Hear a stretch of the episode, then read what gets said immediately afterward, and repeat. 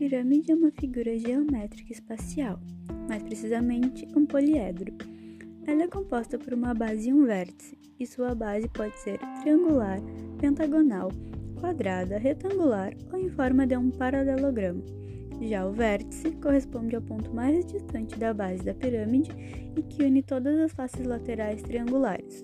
Em outros termos, a pirâmide é um sólido geométrico de base poligonal que possui todos os vértices num plano, e sua altura corresponde à distância entre o vértice e sua base.